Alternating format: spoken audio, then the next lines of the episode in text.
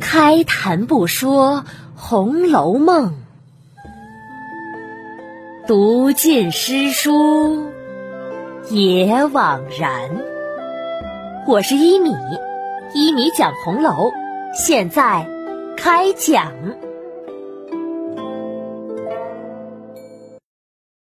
第二百四十五集：金兰契互剖金兰语。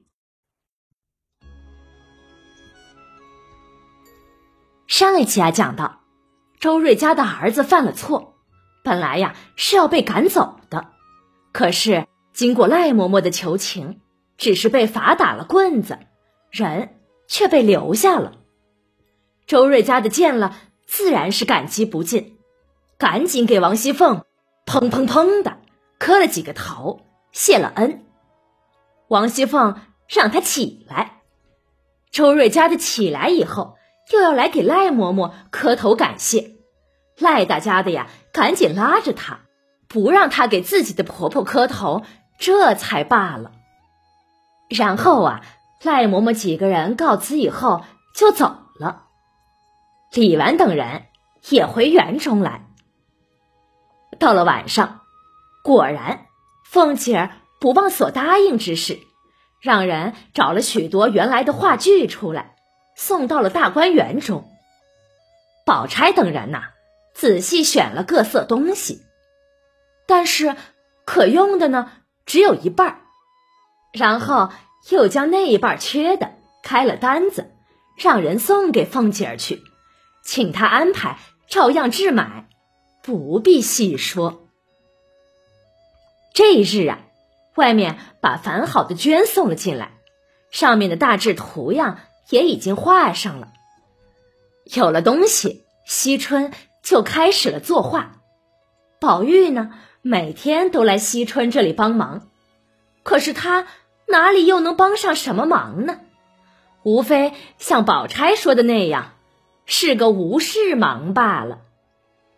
李纨、迎春、探春、宝钗等人也常常来惜春这边闲坐，一来看看惜春作画，二来呢也聚在一起聊聊天儿。渐渐的呀，天气凉爽，夜越来越长，夜长梦也多呀，烦恼自寻人呀。宝钗想到啊。自己年纪越来越大了，可是还住在亲戚家，自己的未来又在哪里呢？他的心情啊，如天气一般，有些灰暗，就想找些事情来做。宝钗来到母亲房中商议，说要用晚上的时间做些针线。薛姨妈自然支持啊。于是啊，宝钗每晚灯下做女工，必到三更方才睡下。白天呢，就去贾母处、王夫人处晨昏定省两次，去了不免又得陪坐闲谈半天，还常常啊去园中姊妹们的住处时时走动走动，说说话。这样一来呀，宝钗。倒没了空闲时间，也免得了自己胡思乱想。黛玉呢，每年在春分、秋分之后必犯咳嗽。今年又遇到贾母高兴，陪着贾母多游玩了两次，未免呀就过劳了。近日咳嗽起来，觉得比往年又重些，所以总不大出门。只在自己房中调养，有时闷了呀，也盼着有姊妹们能来说些闲话解闷。可是真的等宝钗众人来看望他时，他又说不上三五句话，就又会乏了。因此啊，左右不是。众人呢都体谅他的身体不好，况且平日啊也是娇弱。受不得一些委屈的，所以大家对他接待不周、礼数粗忽，也没有人会苛责他的了。这一天呢，宝钗来看望黛玉，两个人说了几句闲话，就说到黛玉的这病症来。宝钗建议：“平儿，我瞧来给你看病的几个太医，医术虽好，只可是你吃他们的药总不见效，这也不是办法呀。不如再请一个高明的人来瞧一瞧，如果能彻底治好。”岂不是好？每年间一春一夏的都是这样反复，你又不老又不小的，不该这样啊！这可不是个常法。黛玉叹口气：“唉，不管用的，我自己知道，我这病啊是不能好的了。况且我就是平常没病的情景。”你也看到了，不中用啊！古人说“食谷者生”，你平日里吃的五谷太少了，所以呀，才不能添养精神气血，这不是好事。我劝你啊，还是要多让自己吃些才好。生死有命，富贵在天，这些也不是人力可强求的。可是今年，我自己觉得比往年的病又重了些似的。黛玉说话气弱的很，没说几句话，已经咳嗽两三次了。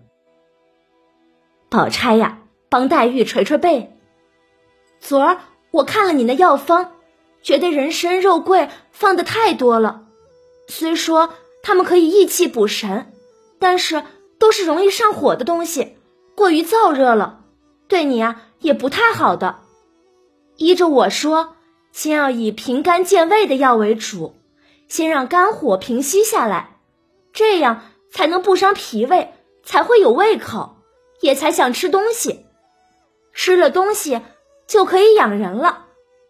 每天早起可以用上等的燕窝一两，冰糖五钱，用银吊子。熬出粥来，如果经常吃这个，比药还强呢。那是最能滋阴补气的了。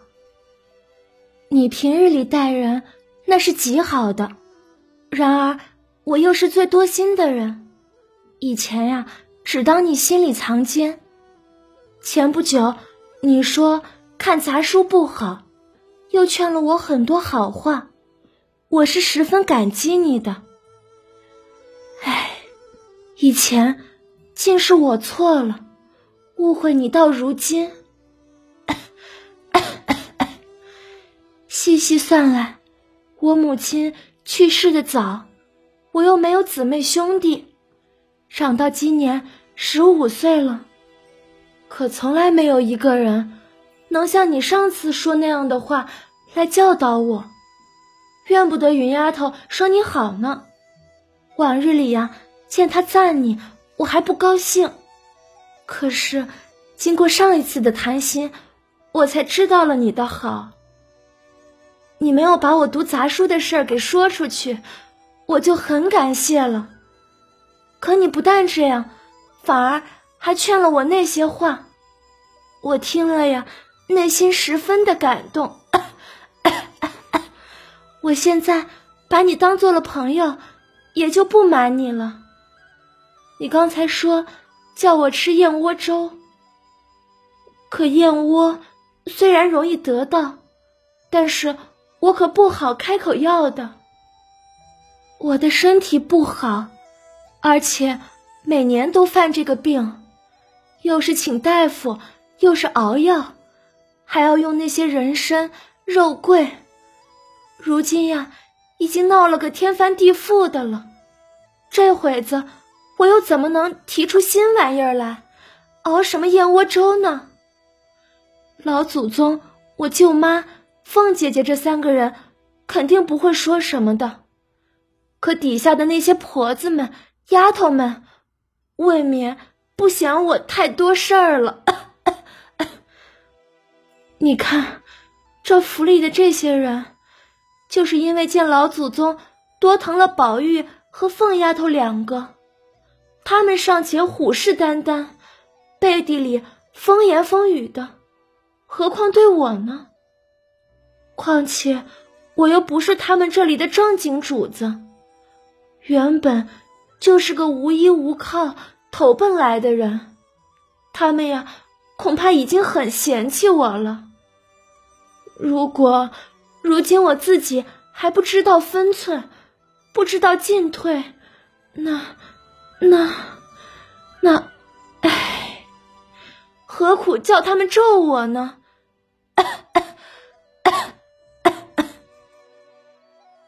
哎呀，你可别这样想，我还不是和你一样，也是住在这里的客人吗？我如何？能和你比呀？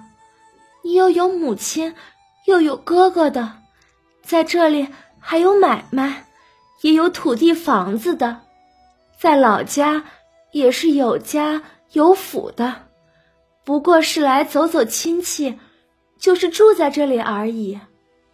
但其他的大小事情，吃喝用度又不沾他们的一文半个的，要走就走了。有什么要紧的呢？可我呢，是真的一无所有，吃穿用度，一草一纸，都是用他们家的。虽然给的是和他们家的姑娘一样的，可可可是 那些小人岂有不嫌弃我是个外人呀？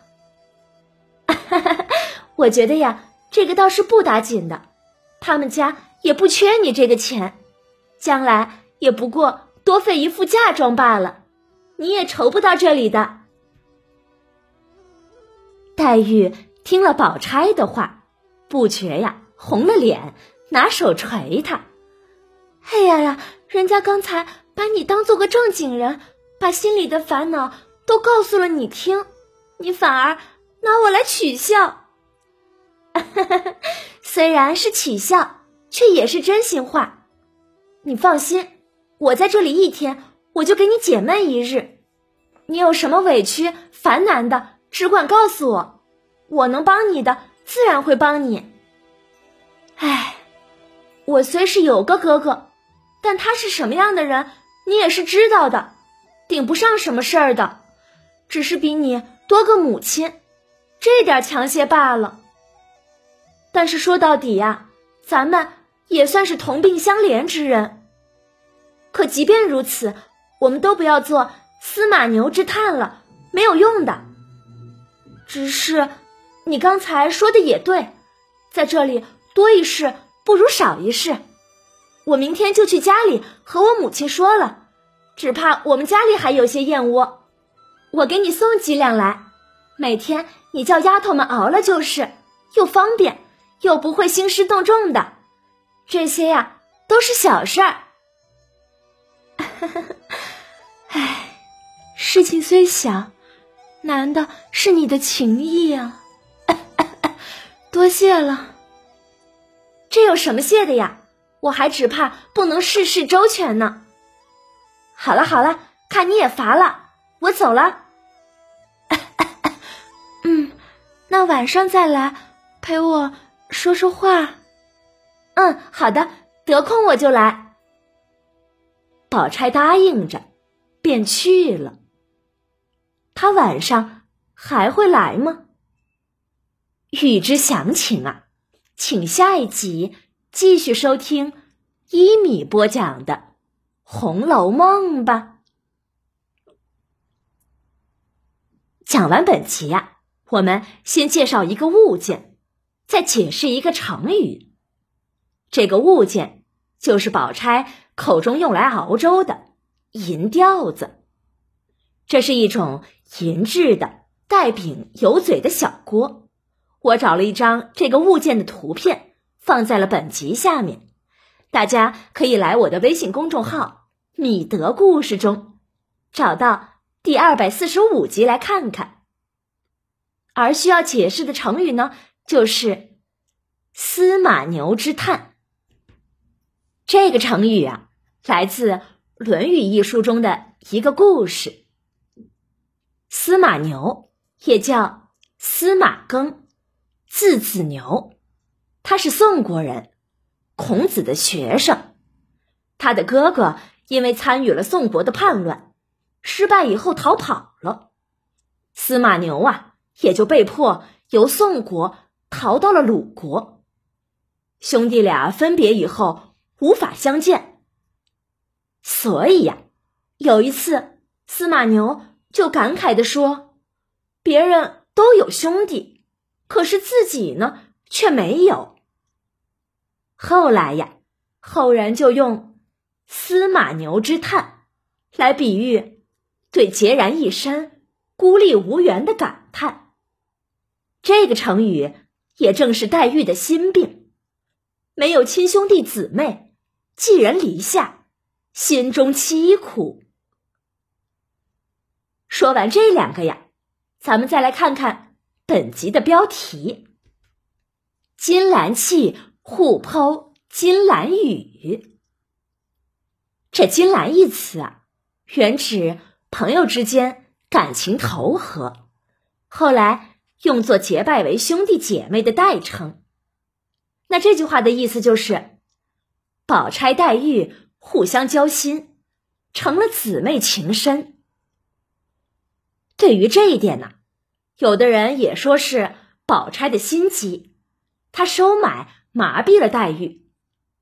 但是我倒是相信这是一种美好。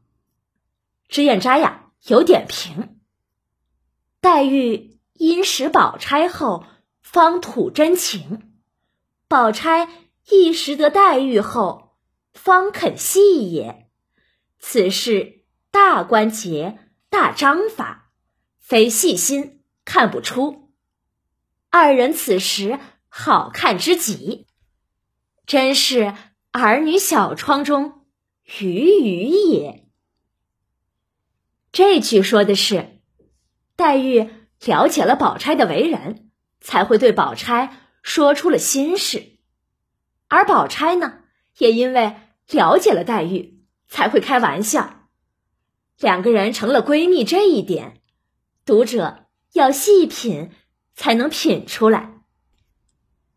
紧接着呀，脂砚斋又有点评：通部众人必从宝钗之评方定，然宝钗亦必从品二之评始可，何妙之至？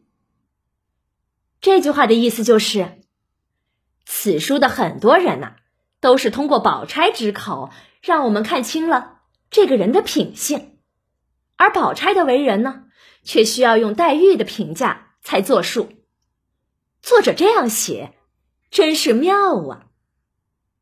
我们知道，脂砚斋的点评啊，是最接近作者曹公本意的，因此从这两个点评中，我们就可以肯定，宝钗对黛玉是真心的。宝钗呀。虽然深受封建礼教的约束，做了一些不是本意之事，但是她肯定是个心地善良的姑娘。宝钗和黛玉的友情，那也是真挚的。从此以后啊，宝钗黛玉之间再无芥蒂。此集是第二百二十九集，横无君蓝颜解疑癖的延续。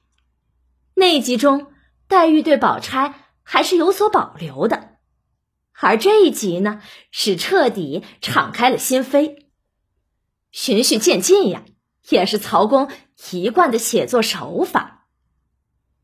我想，宝钗的友情会给孤独无助的黛玉带来一丝温暖的。好了，今天呀，就讲到这里吧。免费播讲。欢迎转发，持续更新中哦。晚安了，朋友们，再见。